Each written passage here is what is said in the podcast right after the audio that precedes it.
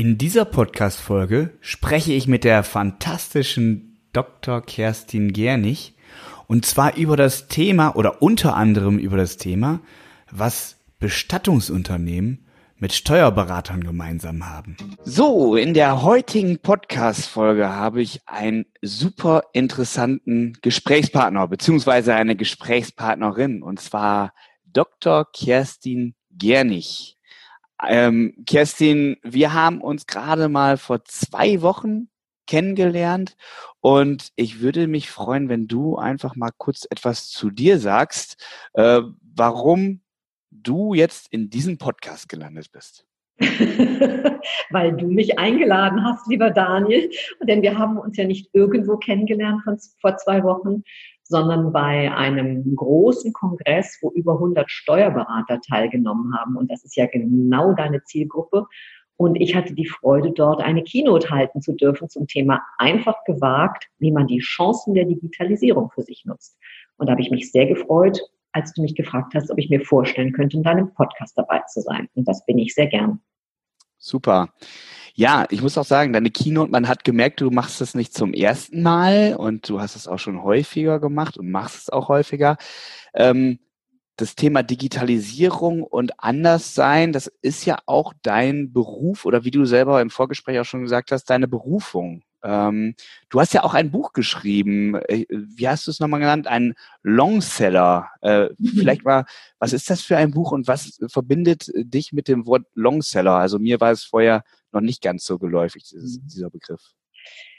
Ja, also ich habe mich, als ich äh, gegründet habe, auf den Weg gemacht äh, und war zwei Jahre lang unterwegs von Berlin bis nach Sri Lanka auf der Suche nach ungewöhnlichen Unternehmern, weil ich mich relativ spät mit fast 50 selbstständig gemacht habe, aus der Welt der Angestellten kam, habe zehn Jahre lang in der Wissenschaft als Dozentin gearbeitet und Wissenschaftlerin und zehn Jahre in der Wirtschaft als Geschäftsführerin, Chefredakteurin und Programmleiterin eines Fachverlags und äh, wollte dann Menschen kennenlernen, die sich erfolgreich selbstständig gemacht haben in außergewöhnlichen Nischen. Und äh, das Buch heißt Werde, was du kannst, wie man ein ungewöhnlicher Unternehmer wird. Und in diesem Buch habe ich 21 ungewöhnliche Unternehmer aus ganz unterschiedlichen Branchen und Bereichen mit ihren Erfolgsstrategien porträtiert. Und die neuen Trends, Megatrends, wie Matthias Hawks, der Zukunftsforscher, Forscher sagt, wie man diese Trends für sich selber eben nutzen kann. Und einer der Megatrends ist natürlich die Digitalisierung, die zurzeit alles, wirklich alles fundamental verändert. Unser Leben, unser Arbeiten und das, damit sind unglaubliche Chancen verbunden, aber für viele Menschen eben auch große Herausforderungen. Und das ist einer der Gründe, warum ich mich als Business Coach für berufliche Neuanfänger ähm, spezialisiert und aufgestellt habe, um Menschen bei diesen Herausforderungen zu begleiten. Denn ich selbst habe mich in den letzten sieben Jahren extremen Digitalisierungsprogrammen gestellt, eine wahnsinnig steile Lernkurve gehabt und kann nur sagen, es ist unglaublich, unglaublich, was wir heute für tolle Chancen zur Verfügung haben. Okay, und diese, diese Chancen, die du da ja siehst, haben ja auch viel damit zu tun, dass man heutzutage eher auch seine eigene Passion, seine eigenen Fähigkeiten, das, was man sich erträumt, was man vielleicht von äh, aus der Kindheit heraus noch abtrainiert bekommen hat, dass das heutzutage auch möglich ist, auch tatsächlich umzusetzen, auch sei es noch so kurios. Genau, und das Faszinierende, das ist eben auch einer dieser Megatrends. Das ist ja die die, der Trend zur Individualisierung, der sich auf ganz Ebenen, vielen Ebenen niederschlägt. Es gibt beispielsweise die sogenannte Mass Customization, das heißt die individualisierte Massenproduktion, mit der ich mich auch mit in meinem Buch beschäftigt habe. Ähm, also um das mal als ein Beispiel zu bringen, damit deine Zuhörer ein bisschen einen Eindruck bekommen, wer ist denn überhaupt ein ungewöhnlicher Unternehmer? Also ich habe ungewöhnliche Unternehmer darüber definiert, dass sie entweder alte Märkte revolutioniert haben oder neue Märkte geschaffen haben. Und einer der Unternehmer hat das Unternehmen Feuerwehr mit EA äh, gegründet und hat im Upcycling-Verfahren aus alten Feuerwehrschläuchen ganz hippe, coole Taschen gemacht. Und ganz am Anfang war sein Traum, dass er so eine Tasche handgefertigt pro Tag verkauft. Er hat inzwischen ein weltweites Unternehmen aufgebaut, wo er aus alten Feuerwehrschläuchen Taschen nähen lässt. Das heißt, jede Tasche ist ein Unikat Und das ist die individualisierte Massenproduktion. Der hat Verfahren entwickelt, mit denen man eben diese Schläuche aufbereiten kann. Jeder hat ein Unikat, aber davon gibt es eben ganz, ganz viele. Okay. Wovon es ja auch ganz, ganz viele gibt, ist ja die Wald- und Wiesensteuerkanzleien. ich gehe jetzt mal so in unseren Kontext mit hinein. Du kennst dich da ja auch sehr gut aus. Ähm, da ist es ja auch so, dass viele Steuerberater dem Glaubenssatz unterfallen sind, dass sie ja jedem gefallen müssen, sollen und äh, auch sich nicht unbedingt auf das, was sie wirklich Spaß haben, und äh, mit Leichtigkeit darauf fokussieren oder konzentrieren, sondern dass sie halt sagen, okay, äh, mein Berufsbild sieht halt so und so aus und das muss ich dann halt auch anbieten am Markt. Ähm, kennst du das auch in anderen Branchen? Äh, du sagst ja gerade so, so äh, Hidden Champions, die den Markt revolutionieren. Kannst du da den äh, Steuerberatern auch Mut machen, wirklich da einen anderen Weg zu gehen? Ja, auf jeden Fall. Also es ist ziemlich interessant, was du sagst, weil was du schilderst, ist eine Wahrnehmung des eigenen Berufs aus der Außenperspektive. Man war irgendwann vielleicht mal bei einem Berufsorientierungszentrum, hat etwas über den Steuerberater gehabt, hat ein Image vom Steuerberater im Kopf und dem versucht man zu entsprechen. Das ist aber eigentlich ein falscher Blick. Also im Coaching spricht man von Reframing. Man muss da einen anderen Rahmen drum packen, man muss seine Perspektive verändern. Weil es ist etwas ganz anderes, ob ich von innen nach außen auf die Welt schaue und schaue, was sind meine Stärken, meine Potenziale, meine Fähigkeiten, meine Leidenschaften und das halt mit dem Beruf verbinde oder ob ich irgendeinem, einer Schablone eines Berufs entspreche. Und das kommt in ziemlich vielen Bereichen vor. Also wir haben ja vorhin schon ein bisschen geplaudert. Und da sagte ich ja, es gibt etwas, was Steuerberater mit Bestattern verbindet, mhm. nämlich der Innovationsgrad. Also ich habe zehn Jahre lang als Sepulkralkulturexpertin Deutschlands oder als geschäftsführendes Kuratorium Deutsche Bestattungskultur gearbeitet, weil ich kurz vor Abschluss meiner Habilitation in die Wirtschaft abgeworben wurde. Da war ich ja prädestinierte Querdenkerin. Und das war für mich sehr interessant, weil ich unter anderem Chefredakteurin der Fachzeitschrift war und da natürlich immer auf der Suche nach Innovation. Das heißt, ich habe mich zehn Jahre lang in einem eigentlich tendenziell tabuisierten Bereich, der nicht als wahnsinnig sexy gilt, mit Innovationen beschäftigt. So, und da sehe ich halt eine Ähnlichkeit der beiden Branchen bei Steuerberatern und Bestattern. Die haben jetzt in der Wahrnehmung der meisten Menschen nicht unbedingt den schillerndsten, innovativsten Ruf. Wenn man aber genauer hinschaut, kann man feststellen, dass in beiden Branchen extrem innovative und sehr interessante Menschen unterwegs sind. Ich bringe mal ein Beispiel. Ich bin in einem Netzwerk äh, beim BNI, das ist das Business Network International, ein weltweites Netzwerk für Empfehlungsmarketing. Und dort wird von jeder Berufsgruppe immer nur einer aufgenommen. Wir haben eine Steuerberaterin in unserem Chapter die unglaublich charmant ist und eine ganz tolle Ausstrahlung hat. Wenn du dieser Frau bei einer Party begegnen würdest und noch nicht wüsstest, was du machst, würdest du niemals, never, ever glauben, dass die eine Steuerberaterin ist. Die hat nämlich eine relativ kreative, extrem sympathische Ausstrahlung und stellt sich auch entsprechend vor. Wir müssen ja immer alle pitchen, 60 Sekunden lang, wer sie sind, was wir tun, wen wir suchen, was wir suchen. Und sie hat, äh, sagt dann häufig, ich kümmere mich um ihr ungeliebtes Kind, die Steuerberatung, und gebe ihm eine wundervolle Ganztagesbetreuung. Ich meine, allein schon so eine Formulierung von einem Steuerberater, wir müssen immer alle schmunzeln. Und seitdem ich in dem Chapter bin, das Chapter der Füchse in Berlin, schicke ich alle meine Coaching-Klienten, die eine Steuerberaterin oder einen Steuerberater suchen, zu ihr und alle sind unglaublich zufrieden, weil diese Frau macht das wirklich mit Leidenschaft und sie strahlt das auch und sie hat ihre Passion gefunden. Und damit durchbricht sie natürlich das Klischee, was die meisten Menschen vom Steuerberater haben. Okay, das stimmt. Also das ist übrigens bei uns im Coaching auch einer der ersten Dinge, die wir erarbeiten, äh, zu sagen, schau nicht so viel nach außen, sondern schau nach innen. Was kannst du gut? Was, warum kommen die Menschen zu dir, um Rat zu suchen? Was sind das für Themen? Und es ist unfassbar, wie viele Menschen, die bei uns im Coaching sind, das vorher noch nie gemacht haben. Oder aber noch besser ist es, mal das Umfeld zu fragen und die zu fragen, was glaubt ihr, was kann ich besonders gut? Weil die, äh, das nähere Umfeld teilweise ja auch ähm, ja, anders bewertet, äh, eine Person anders bewertet, gerade wenn man so viele Blauanteile dann auch hat vom Persönlichkeitsmerkmal, als man sich selber wahrnimmt. Und mhm. äh, das äh, schafft schon so viel Energie und den Wunsch, anders zu sein, als man vorher vielleicht im Alltag gewesen ist, ähm, dass die Steuerberater dann erstmal sich öffnen und zu sagen, okay, ich möchte wirklich eine gewisse Klientel oder gewisse Dienstleistung nach außen repräsentieren. Das ist schon ganz, ähm, kommt der Sache schon relativ nahe.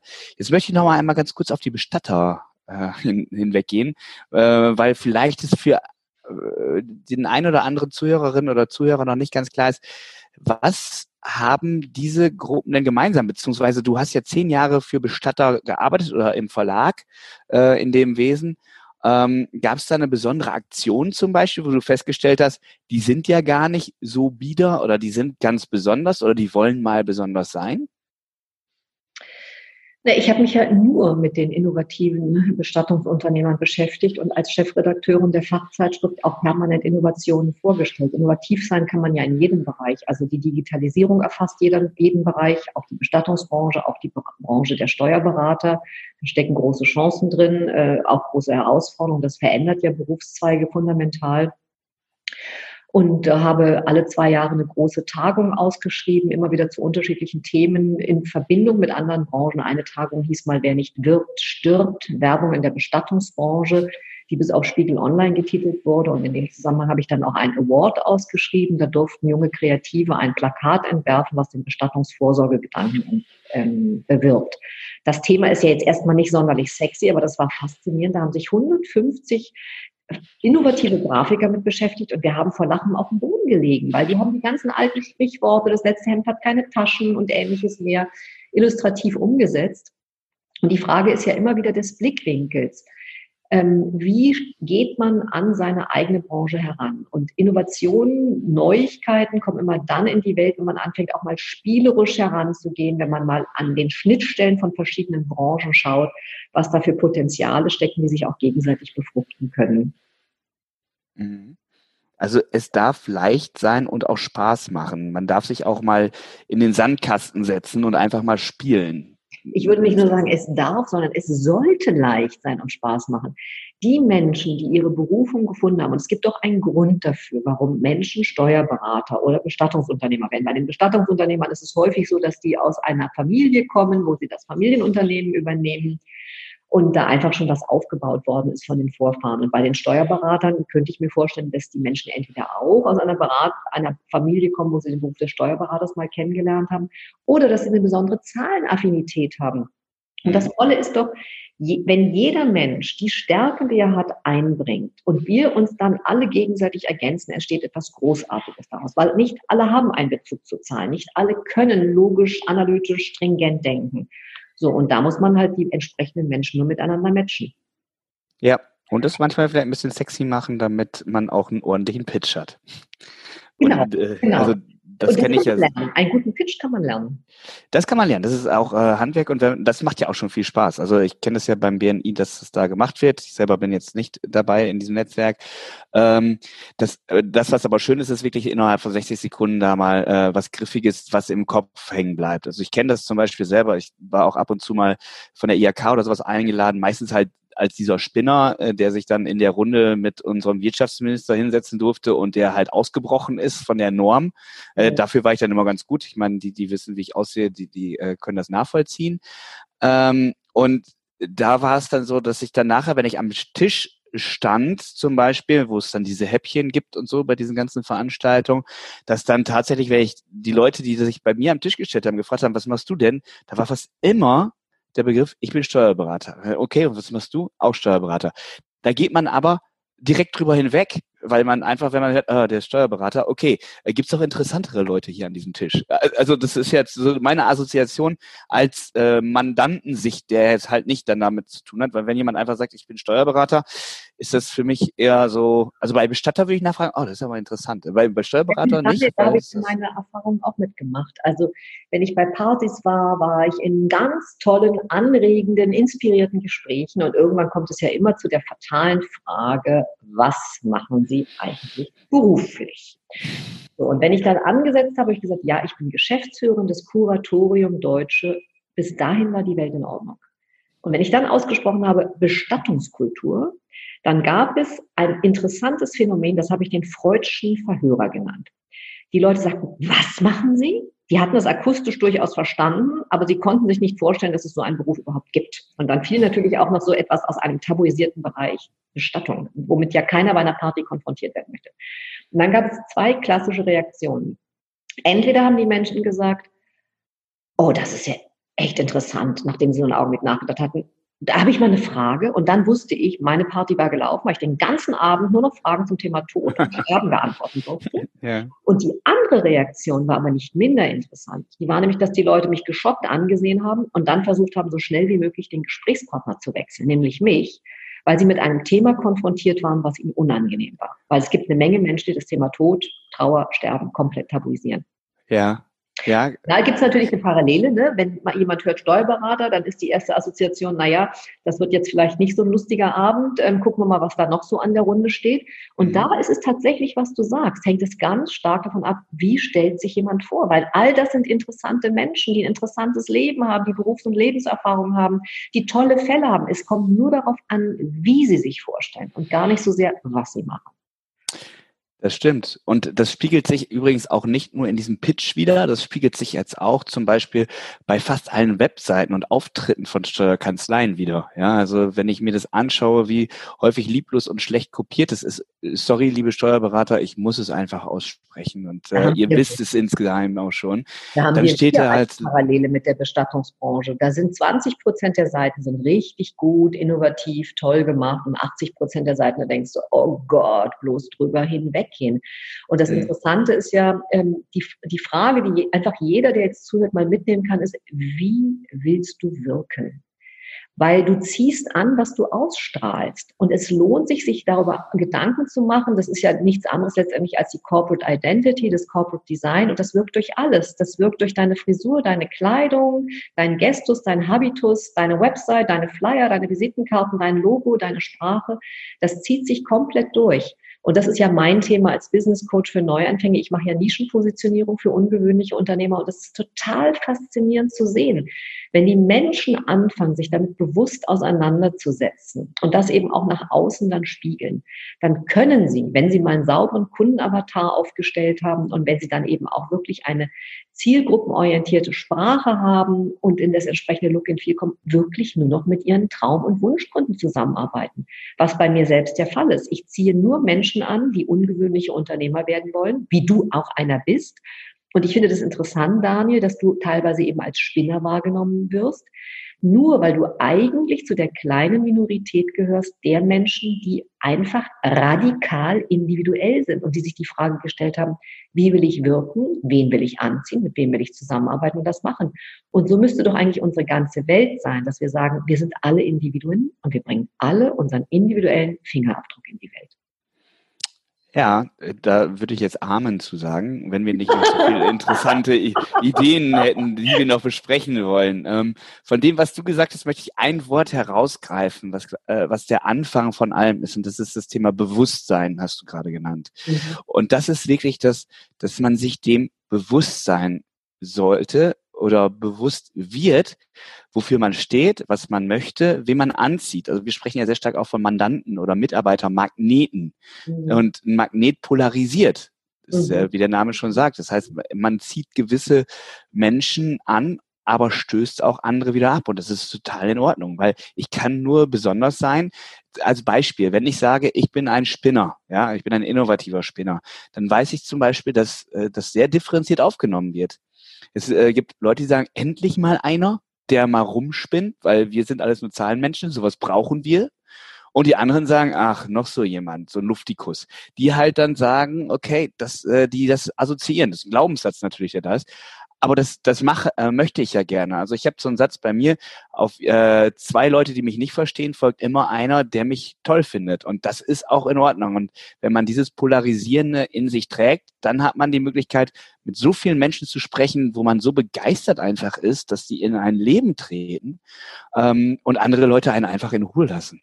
Weil evangelisieren ist halt immer schwierig. Mache ich auch nicht mehr gerne. Würde ich sogar noch steigern, Daniel. Ich würde sagen, auf acht auf zehn Menschen, die einem begegnen, sind acht Leute irritiert und zwei Menschen fasziniert. Das Pareto-Prinzip, das wende ich inzwischen aufgrund meines Waisenalters fast überall an.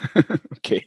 Und da schließt sich ja der Kreis bei dir. Das ist ein sehr gutes Bild mit dem Magneten, der polarisiert. Man muss den Mut haben zu polarisieren und zu sagen, ja, dann ziehe ich vielleicht nur 20 Prozent Menschen an und 80 nicht und bin nicht für alle da. Aber das Faszinierende ist, da draußen sind Milliarden von Menschen. Und wenn man die 20 Prozent richtigen Menschen anzieht, die mit einem matchen und mit denen man Freude hat, dann reicht das vollkommen aus.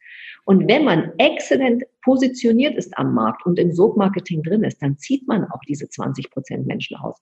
Ich bringe da gerne das Beispiel, wenn man ein Allgemeinmediziner ist, kann man immer sagen, ich bin für alle da, alle brauchen mich, wunderbar. Wenn man aber dann eine Nischenpositionierung vornimmt, beispielsweise als Handchirurg für Pianisten, dann kann man sich sagen, uh, da wird die Zielgruppe ja schon ganz schön spitz und ganz schön klein, denn sie sind ja, wie viele Pianisten haben wir auf der Welt? Aber wenn ein Pianist ein Problem an seiner Hand hat, und das ist das Wertvollste, was er in seiner Karriere hat, dann wird er nicht zum Allgemeinmediziner gehen, sondern zu dem besten Experten, zu dem er gehen kann. Und was ist die Folge? Der kann dann eben auch Expertenhonorare nehmen. Ja, sehr schön spitz nach oben hingezogen. Da möchte ich auch eine ganz kleine Anekdote da erzählen, die mir ein Steuerberater bei uns aus dem Coaching erzählt hat, äh, die dann halt auch genau in diesem Kontext dann ganz interessant ist. Und zwar hat er sich nämlich auf Pflege- und Heilberufe fokussiert, wie es halt auch viele in der Steuerberaterbranche machen. Ich sage extra Fokus, weil die Steuerberaterkammer sagt, äh, spezialisieren erst ab 80 Prozent der, äh, wenn man 80 Prozent der Mandate in diesem Bereich hat, dann darf man Spezialisierung sagen, sonst vorher Fokussierung. So ein kleines Off-Topic. Und ähm, er sagt dann, okay, ich äh, fokussiere mich dann auf diesen Bereich und ist dann nach Hamburg hingefahren. Schön Fünf-Sterne-Hotel, äh, dazu so einer Tagung von ähm, ganz vielen Steuerberatern, die genau in diesem Bereich da auch äh, Fuß gefasst haben und sich da austauschen wollen. Und dann stand er an diesem Buffet und dann kam halt ein richtig hanseatischer äh, Steuerberater an, richtig schön ähm, Schnieke angezogen und äh, sagte dann, und? Hast du dich auch schon fokussiert? Und dann sagte er, ja, ich bin da auch schon in dem Bereich schon dabei. Ja, ich auch. Ich mache nur noch Radiologen und Kardiologen. Alle anderen Ärzte habe ich jetzt erstmal an andere Kollegen verwiesen.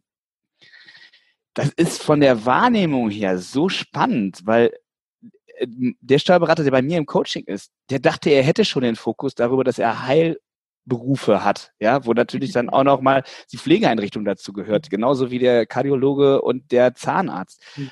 Aber äh, die, dieser Steuerberater hatte wirklich nur noch die beiden und wer halt sich dann als Steuerberater damit auskennt, der weiß, dass wenn ich äh, ein paar Radiologen bei mir in der Mandantschaft habe, dass ich ein relativ entspanntes Leben haben kann, wobei die Radiologen scheinbar nicht ganz so einfach sind, äh, menschlich, aber äh, da, da ist schon dieser Bereich Handchirurgie, okay, noch nicht mit Pianisten, aber schon in so eine ähnliche Richtung aufgezeigt. Ja, aber es ist extrem spannend. Überleg jetzt mal, diese Party, von der wir jetzt die ganze Zeit hier reden. Da mhm. steht eben einer und sagt, ich bin Steuerberater für Kardiologen und ansonsten mache ich gerne Weltreisen. So, das wäre doch mal ein Pitch der macht doch sofort neugierig. Wie kommt man überhaupt darauf, sich auf Kardiologen als Steuerberater zu konzentrieren? Und es ist ein ganz tolles Beispiel, finde ich, eben wirklich den Mut zu haben und zu wissen, es ist besser, in einer kleinen Zielgruppe wirklich erfolgreich zu sein, als in einem großen Meer ständig angeln zu müssen. Mhm. Und gerade das Thema Expertenhonorar, ja, also die Steuerberater ähm, sind in vielerlei Hinsicht ja noch von der Vergütungsverordnung getrieben, äh, machen mittlerweile aber individuelle Verträge auch häufig. Und da ist immer dieses Thema, wie schaffe ich denn auch mit den Ressourcen, die ich habe, die bestmögliche Wertschöpfung hinzubekommen. Und da ist es natürlich immens interessant, wenn ich eine Stunde verkaufe, wenn ich Zeit immer noch verkaufe, dass ich die über einen Expertenstatus dann auch verkaufe und nicht über Masse, ähm, wo ich dann ja. noch überlege, kann ich die überhaupt abrechnen oder nicht. Ja, also ich bin ja nun, äh, dieses Zeit gegen Geld tauschen, das ist ja eine fatale Falle, in der ich ja in mhm. gewisser Weise als Coach auch bin. Deswegen beschäftige ich mich ja auch mit Skalierungsmöglichkeiten. Das ist einer der Gründe, warum ich jetzt ein 52 Wochen Power Coaching Programm entwickelt habe, um in die Skalierung selber reinzukommen. Also ich sage einfach mal, was ich mir jetzt als sozusagen Außenseiterin von Steuerberatern heute wünschen würde, um nochmal den Bogen zurückzuschlagen, auch zu dem Thema der Digitalisierung, mit dem ich mich ja nun beschäftige und was mich sehr interessiert. Ich habe bisher noch niemanden gefunden, der meiner Zielgruppe, der Zielgruppe der Solopreneuren, also das heißt der Einzelunternehmer, damit auch Einzelkämpfer, die als Selbstständige selbst und ständig unterwegs sind, das Leben leichter zu machen mit den digitalen Tools, die heute zur Verfügung stehen. Also ich selber stehe gerade vor der großen Herausforderung, wie ich meine eigene Buchhaltung optimiere, verschlanke, effizienter gestalte. Warum? Weil ich extrem digital unterwegs bin. Damit habe ich ganz viele Konten, Amazon, Digistore, Clicktip, Twilio. Ich will die jetzt nicht alle aufzählen. Und ich muss mich, wenn ich meine vorbereitende Buchhaltung mache, in jedes dieser Konten einwählen, um mir händisch da diese Rechnung rauszuziehen. So, mhm. jetzt habe ich schon ein erstes Programm gefunden mit API-Schnittstellen, das mir schon mal diese Rechnungen da rauszieht. Aber der ganze Workflow, von dem Unternehmer, der zum Steuerberater geht, bis zur Übertragung des Steuerberaters nachher ans Finanzamt, der ist noch nicht sauber abgebildet mit sämtlichen API-Schnittstellen, dass es so einfach wie möglich wird. Wir erleben ja momentan einen merkwürdigen Widerspruch, dass wir alle vom papierlosen Büro träumen, aber es alle nicht hinbekommen, weil wir quasi doppelt immer noch so eine Papierablage als Sicherheit haben, dann hier aber auch schon die digitalen Programme, da passieren ja auch vollkommen absurde Sachen, dass man teilweise Sachen ausdrucken muss, um sie irgendwo hinzuschicken, da wieder einscannen. Und da würde ich mich riesig freuen, wenn es einen Steuerberater gäbe, der dafür eine Lösung fände mit den digitalen modernen Tools. Und diese Problemlösung, der wäre ein Millionär, da würden alle hinrennen. Weil egal mit wem ich spreche, egal mit wem ich spreche, alle sagen, ja, genau das gleiche Problem habe ich auch. Und das Spannende ist, da gibt es ja Lösungen. Ich kann dich da jetzt innerhalb von drei Minuten beraten und könnte dir genau sagen, wie du genau diesen Zustand erreichst. Das machen wir, weil ich jetzt nicht unbedingt Werbung für verschiedene Hersteller mache, äh, im Nachgang mal, weil ich dir genau das sagen kann, was da ist. Ja. Ähm, das ist gar nicht mal so schwierig. Das Interessante, was du jetzt dann dabei sagst, ist es, du bist da auf der Suche und findest da keine Lösung, obwohl es Steuerberater gibt, die dort Lösungen bieten mit anderen Softwareherstellern zusammen, ja, mhm. die es aber nicht schaffen, so zu kommunizieren nach außen, dass Menschen wie du darauf aufmerksam werden und sagen, genau das will ich haben. Genau. Und das habe ich gesucht. Und das ist halt genau dieses Thema, weil die, viele Steuerberater halt anders ticken und anders kommunizieren und denken. Sie gehen nämlich häufig von sich aus zu kommunizieren, was sie leisten können. Aber die, die Situation, sich in den Mandanten hinein zu versetzen, und da sagen wir gerne, was lässt den Mandanten nachts nicht schlafen? Ja, was ist der wirkliche, was nicht das, was, wie ich etwas mache, sondern was ist das Ergebnis, wenn ich etwas mache. Mhm.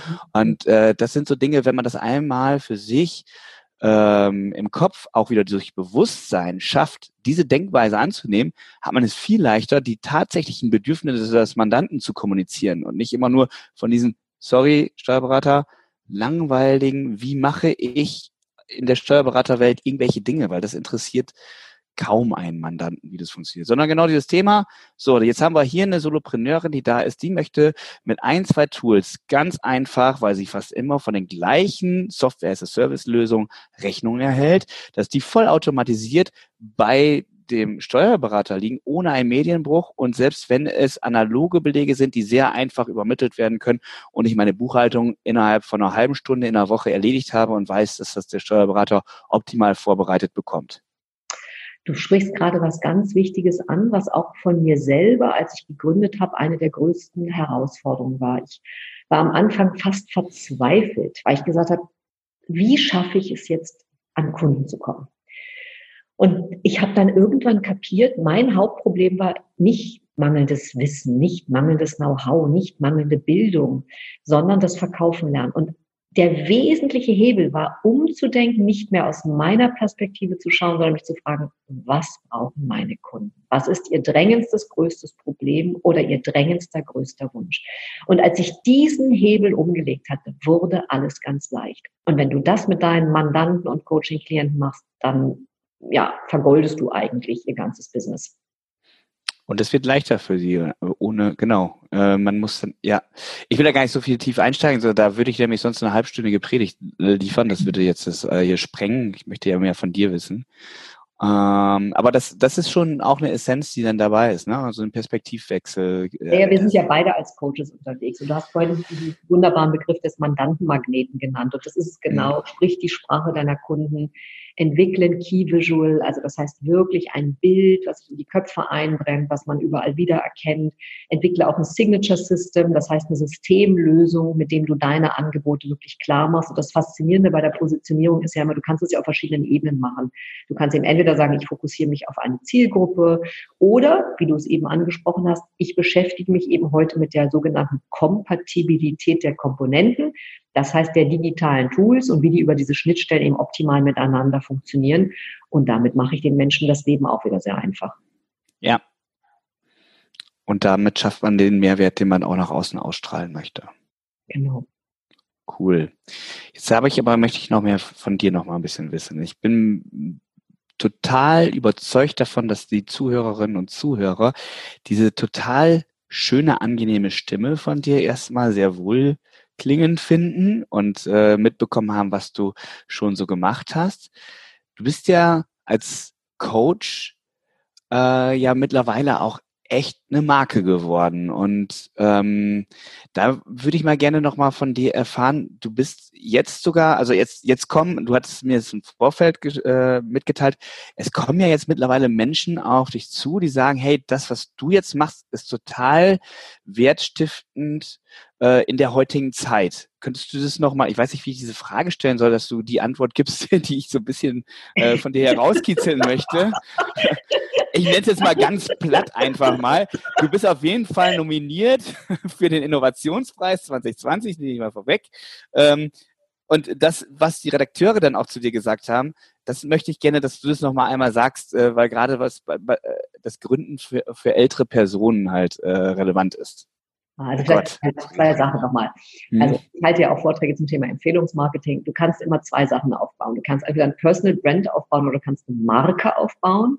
Und ich habe beides gemacht. Meine Marke ist werde, was du kannst. Das ist meine Marke. Darunter habe ich meine Produkte, mein Buch ähm, und meine Coaching-Programme. Und dann habe ich aber eben auch ein Personal Brand aufgebaut, ähm, weil ich ja auch als Speakerin unterwegs bin. Ich bin ja Certified Speaker der German Speakers Association und stehe auf drei Säulen. Ich arbeite als Speakerin, als Bloggerin, Autorin und eben als Business Coach für Neuanfänge in der Lebensmittel. Und ähm, wie baut man so, eine, so ein Personal Brand auf? Das hat natürlich ganz viel damit zu tun, wie man sich zeigt, wo man sich zeigt und natürlich auch ganz wesentlich damit überhaupt sichtbar zu werden. Und das ist einer der Gründe, warum ich sage, wir leben heute in der besten aller möglichen Zeiten, um sich erfolgreich selbstständig zu machen, weil wir die Reichweitenmedien zur Verfügung haben. Das heißt, die sozialen Medien und die Digitalisierung, mit der jeder Mensch in seiner ganzen Individualität sich seine eigene Reichweite aufbauen kann dank YouTube, Facebook, Xing, LinkedIn, Twitter. Ganz entscheidend dabei ist, dass man die Algorithmen dieser Tools kennt, um damit nicht zu viel Zeit zu verbringen, sondern wirklich extrem effizient in ganz kurzer Zeit sehr wirkungsvoll das Ganze einsetzt. Das erkläre ich meinen Coaching-Klienten, weil da stehen viele wirklich wie vor so einem Buch mit sieben Siegeln und wissen nicht, wie sie da rangehen sollen. Außerdem, wenn sie im Internet unterwegs sind, haben sie eine, meine Güte, das ist so viel. Wo fange ich überhaupt an und in welcher Reihenfolge? So, dafür habe ich eben mein 52 Wochen Coaching-Programm für Werde, was du kannst, entwickelt. Mhm. Das ist das eine. Dann die Journal und das ist das Interessante, wenn du sowas, und das war für mich nicht ganz einfach, weil als ich mich selbstständig gemacht habe, haben alle gesagt, wo willst du denn Menschen in der Lebensmitte finden, die sich selbstständig machen wollen und dann auch noch ein ungewöhnlicher Unternehmer finden wollen? Also da haben die mir ungefähr genauso einen Vogel gezeigt wie dir bei bestimmten Veranstaltungen. Ich war aber total beharrlich, weil ich war überzeugt von meinem Thema, denn ich habe einfach gesehen, dass sich durch die Digitalisierung die Märkte fundamental verändern. Und es gibt ja diesen schönen Satz, wer nicht mit der Zeit geht, geht mit der Zeit. Und ich habe einfach gespürt, ich muss mich mit den Chancen der Digitalisierung beschäftigen, wenn ich nicht abgehängt werden möchte. So, und da habe ich einfach geguckt, was brauchen die Menschen heute? Und sie wollen, müssen an die Hand genommen werden, quasi wie so eine Art Übersetzer, um zu sehen, das ist alles gar kein Hexenwerk. Man muss eben nur jemanden haben, der einen anführt und einem zeigt, wie es geht. Jetzt hat sich das Blatt gewendet und es ist etwas, was sich für mich sehr gut anfühlt, weil ich selber im Soap-Marketing angekommen bin. Das heißt, jetzt kommen wirklich Journalisten oder eben Podcaster wie du auf mich zu und sagen, ist spannend, was du machst. Ähm, da würde ich gerne mehr darüber wissen. Kann ich da mal dich als Interviewpartnerin oder Podcastpartnerin gewinnen? Unter anderem zu dem Thema Gründen in der Lebensmitte. Womit hängt das zusammen? Mit dem demografischen Wandel. Menschen sind heute mit 50 noch nicht alt. Die können heute mit 50, wo sie früher über Ruhestand nachgedacht haben, nochmal ein neues Business aufbauen. Sei es ein zweites Standbein, sei es auch Serial Entrepreneur zu werden. Und das ist faszinierend zu sehen, dass das jetzt erst langsam durch die extremen Entlassungsmaßnahmen. Kerstin? Ja, ich kann dich hören. Ich kann okay. dich hören. Gerade war, äh, war kurz weg. Ich weiß nicht, ob es bei uns ja, ich Internet auch gesehen, die Internetverbindung ist instabil, aber jetzt scheint sie wieder da zu sein. Ab okay. Ab wo hast du mich nicht mehr gehört? Oder genau, also ab dem Zeitpunkt, äh, wo du äh, gesagt hattest, jetzt äh, 50 Lebensmittel neu anfangen. So, mhm. wenn du mhm. dann nochmal einmal einsteigen könntest, das wäre super. Genau. Also es ist so, 50 war ja früher so ein magisches Alter, wo man gesagt hat, jetzt fängt man an, über Rente, Ruhestand, Pensionierung nachzudenken. Und das Faszinierende heute ist aber, dass Menschen mit 50 teilweise nochmal durchstarten. Die bauen noch ein Spielbein oder ein Standbein auf, die werden noch zum Serial Entrepreneur, die gründen noch, weil 50 ist ja sozusagen das frühere 60. Wir haben einfach durch die gestiegene Lebenserwartung ganz andere Möglichkeiten auch in diesem Alter. Und das ist etwas, was jetzt eben erst bei den Journalisten ankommt, die wirklich die Dramatik, muss man schon sagen, A, der Veränderung von ganz vielen Branchen durch die Digitalisierung, die, wenn sie sich damit nicht in den letzten Jahren beschäftigt haben, es dringend tun müssen, um nicht abgehängt zu werden, weil es gibt ja diesen schönen Satz, wer nicht mit der Zeit geht, geht mit der Zeit. Und B, dass wir erleben, dass wir große Entlassungswellen haben von Konzernen, wo früher die Karrieren als sicher galten, egal ob das jetzt Bayer, die Deutsche Bank oder was für ein anderes Unternehmen ist. Und das sind all die Unternehmen, die die Chancen der Digitalisierung nicht rechtzeitig in ihren Unternehmen implementiert haben und die jetzt halt darauf reagieren müssen. Okay, das heißt, ähm, vor sieben Jahren, als du dich in dem Bereich gegründet oder fokussiert oder spezialisiert hast, hast du noch gar nicht genau erahnen können, äh, welche Wirkung das jetzt hat und was aus der demografischen Veränderung das äh, für dein Berufsfeld auch bedeutet, also deine Klienten, nennen wir es mal so, äh, als ähm, Initiative jetzt nochmal in der Lebensmitte durchzustarten. Naja, genau umgekehrt. Ich habe das eben gesagt, gesehen. Ich würde sagen, ich war da in gewisser Weise Trendsetterin oder auch Trendscout. Ich habe einfach gesehen, es gibt den demografischen Wandel. Die Menschen werden immer älter. Ich meine, wenn jemand mit 50 noch beide Eltern hat, die über 80 sind, das war ja früher auch nicht selbstverständlich. Und ich habe auch gesehen natürlich, dass man mit 50 noch ganz viel Energie hat. Und im Gegenteil, ich würde sogar sagen, also heute sage ich gern zu meinen Coaching, denn bis 50 war die Zeit des Säens und jetzt kommt die Zeit des Erntens, weil nichts ist schöner, als wenn man seine gesamten Berufs- und Lebenserfahrung zusammenbündeln kann. Und was hält einen denn lebendig? Wenn man auch mit 50 noch Neues lernt. Nichts ist doch schlimmer, als mit dem Leben abgeschlossen zu haben. Und nichts ist schöner, als wenn man immer wieder sich mit den Chancen, die es gibt, auseinandersetzt, Neues dazulernt und sich weiterentwickelt und weiterqualifiziert. Sehr gut. Ich nehme noch jetzt mal einmal den Bezug jetzt auch mal an die lieben Steuerberaterinnen und Steuerberater. Also auch wenn du jetzt über 50 bist oder vielleicht sogar fast 60, ist es nie zu spät, das immer noch weiter für dich so zu gestalten, deine Berufung, wie du es möchtest, alleine schon auch als Steuerberater ist es ja so, dass man auch jahrzehntelang auf Erfahrung zurückgreifen kann, weil man mit so vielen Menschen auch gesprochen hat, so viele äh, Dinge, Herausforderungen gemeistert hat. Das hat ja in den wenigsten Fällen was mit Steuerrecht zu tun. Ähm, dass man da aber genau sagen kann, okay, durch die Erfahrung, die ich habe, kann ich Sinn stiften für äh, vielleicht ein zweites Standbein. Ich habe auch zum Beispiel Steuerberater, eine ganz tolle Steuerberaterin, ähm, die zum Beispiel äh, sagt, zweite Standbein, die, sie coacht jetzt Physiotherapeuten, ja, äh, neben der Steuerberatung, weil sie genau da auch ihre Passion dann da noch gefunden hat. Und das finde ich einfach klasse, dass man einfach auch über diese Dinge dann ähm, sprechen kann und das auch wirklich auch monetär interessant umsetzen kann und damit natürlich noch umso glücklicher wird, weil ich stehe montags morgens auf und weiß, ich habe die ganze Woche nur was mit tollen Menschen zu tun. Mhm. Ja, wenn ich auch noch einen kleinen Tipp an deine Zielgruppe damit auf den Weg geben darf. Was ich auch ganz spannend finde, mit der Digitalisierung gehen ja diese Reichweitenmedien einher, also die sozialen Medien. Und die haben eine ganze Menge verändert. Also man spricht ja heute von Social Listening. Das finde ich selber extrem spannend. Wir hören ja einander gegenseitig zu und folgen bestimmten Menschen als Follower auf YouTube-Kanälen, auf Facebook, auf Xing, auf LinkedIn. Und du folgst ja nur Menschen, die dich auch wirklich interessieren. Und mit diesem Social Listening ist auch gleichzeitig eine Veränderung von Verkaufsprozessen einhergegangen, nämlich auch das sogenannte Social Selling.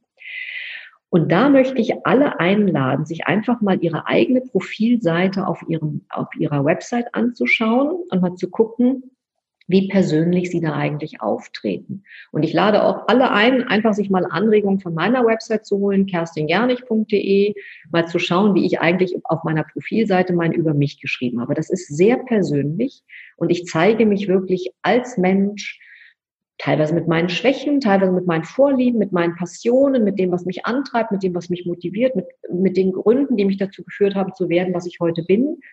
Und wer das macht, wer da einfach auch den Mut hat, so ein bisschen nahbarer zu werden, der zieht eben auch nochmal auf eine andere Art und Weise Menschen an, nämlich die, die mit ihm, seinem Charakter, seiner Persönlichkeit, seinen Vorstellungen in Resonanz gehen können. Und das macht ganz viel Spaß, da heute einfach ein bisschen persönlicher werden und von diesem alten, sehr statusgetriebenen, von dieser alten, sehr statusgetriebenen Steifheit wegzukommen. Das hört sich gut an. Das äh, bin ich von überzeugt, dass äh, viele, vielleicht äh, leider gar nicht die, die jetzt zuhören, weil die sind ja schon meist so reflektiert. Ähm, aber also sonst, sonst hören die den Podcast ja gar nicht. Aber äh, natürlich von der Inspiration äh, jetzt, also Call to Action, wie man in der heutigen Zeit sagt, jetzt ins Handeln kommen. So. Und ins Handeln kommen, da gibt es natürlich mehrere Wege. Ähm, ich möchte auch jeden herzlich einladen, der sich über Kerstin noch weiter informieren möchte. Wir werden das natürlich die URL von deiner Seite auch nochmal in den Show Notes dieses Podcasts mit hineinsetzen. Ähm, auch gerne, Kerstin, wenn du uns dann nochmal die Adresse dann äh, übergibst, ähm, bezüglich deines 52 Wochen Coachings, weil da bin ich auch noch total fasziniert. Da sollten wir uns auch noch mal rüber unterhalten. Vielleicht mache ich das auch mal mit, ähm, weil ich lerne auch unfassbar gerne hinzu, auch gerne über Online-Kurse ähm, mit Betreuung, individuelle Betreuung dazu. Also ich mache es ja selber auch, das, was ich coache, dass ich mhm. mich da stetig weiterbilde. Ähm, ich kann mir ganz gut vorstellen, dass äh, du mir da auch noch ganz viele Dinge weiterbringen kannst und ich bin mir auch sicher, dass viele Steuerberater, vielleicht auch sogar mit so man, jemandem wie mit dir, die da echt extrem sich auch fokussiert in dem Bereich, auch da echte Mehrwerte generieren kann. Also ich würde auch alle Hörerinnen und Hörer darauf mal ähm, aufmerksam machen, dass sie sich bei dir einfach auch mal erkundigen. Vielleicht bist du ja auch genau die Person, die meiner Zielgruppe da auch weiterhelfen kann. Ja, ich bin da immer offen, Daniel. Wir können da ja auch mal einen gemeinsamen Workshop für deine Zielgruppe zusammen konzipieren. Mhm. Da lässt sich ja vieles noch gemeinsam aushacken. Genau, wir stehen da noch am Anfang. Kerstin, vielen, vielen Dank. Das war total spannend.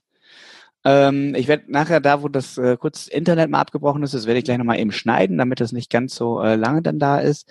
Ähm, und dann haben wir, ich mag immer diesen O-Ton, äh, ansonsten alles kommt so raus, wie es sein soll. Spannende Geschichten, ähm, die da sind und du sprichst mir so viel aus der Seele in so vielen Bereichen. Aber ich muss dazu sagen, da bist du aber noch mehr Profi als ich. Äh, das hört sich bei dir immer schöner an als bei mir. Vielen Dank für deine netten Komplimente. Ich glaube, wir sind da echt Geist, Gleichgesinnte im Geiste. Und äh, die Welt muss bunter, farbiger werden und von mehr, mehr Menschen den Mut wirklich haben, einfach so zu sein, wie sie sie sind. Sich nicht zu verbiegen, nicht in irgendwelche Rollen reinzuschlüpfen, nicht irgendwelche Masken aufzusetzen. Das war ja einer der Gründe, warum ich, als ich gegründet habe, da lag ich in Indien in der Hängematte und habe mich gefragt, will ich jetzt meine Coaching-Klienten eigentlich duzen oder sitzen?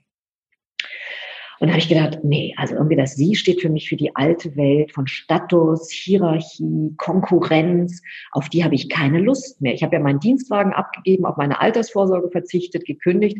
Da musst du jetzt eine neue Welt kommen. Ich gesagt, so, und ich erschließe mir jetzt die Welt der digitalen Nomaden. Da wird sowieso ganz viel geduzt, wobei es bei mir schon ein sehr wertschätzendes Du ist, natürlich auf Augenhöhe. Aber das steht für mich für die Welt von Kooperation, von Kommunikation auf Augenhöhe und eben wirklich von der Entfaltung der Individualität. Und das ist eine vollkommen andere Welt. Und deswegen sage ich, 80, 20 Leute wie du und ich gehören zu den 20 Prozent Individualisten, die wirklich in Resonanz mit ihren Werten unterwegs sind und ihre Einzigartigkeit in die Welt bringen. Und wir haben das Potenzial von 80 Prozent Menschen, die ja eigentlich auch dahin wollen und die wir da auch gemeinsam hinführen werden. Das lasse ich jetzt einfach so stehen. Danke für deine Worte. Ja, sehr gerne. Hat mir große Freude mit dir gemacht. Ja auch. Und wir unterhalten uns jetzt gleich nochmal, weil ich gebe dir gleich nochmal zwei Tools an die Hand, damit du nämlich auch deinen Buchhaltungs- und FIBU-Prozess oh ja, äh, so digital also hast. Das ist ein Glas Champagner bei mir gut in meinem Haus der ungewöhnlichen Unternehmer, wenn du dieses Problem, was mich jeden Monat zwei ganze Tage, also hier fast im Dreieck springen lässt, wenn du das für mich löst, dann hast du echt was bei mir gut. Gut, dann freue ich mich auf den Champagner. Okay, in diesem Sinne, ähm, ich werde jetzt die Aufnahme im Podcast stoppen und wir unterhalten uns jetzt gleich nochmal ein wenig. Ja, gerne dann.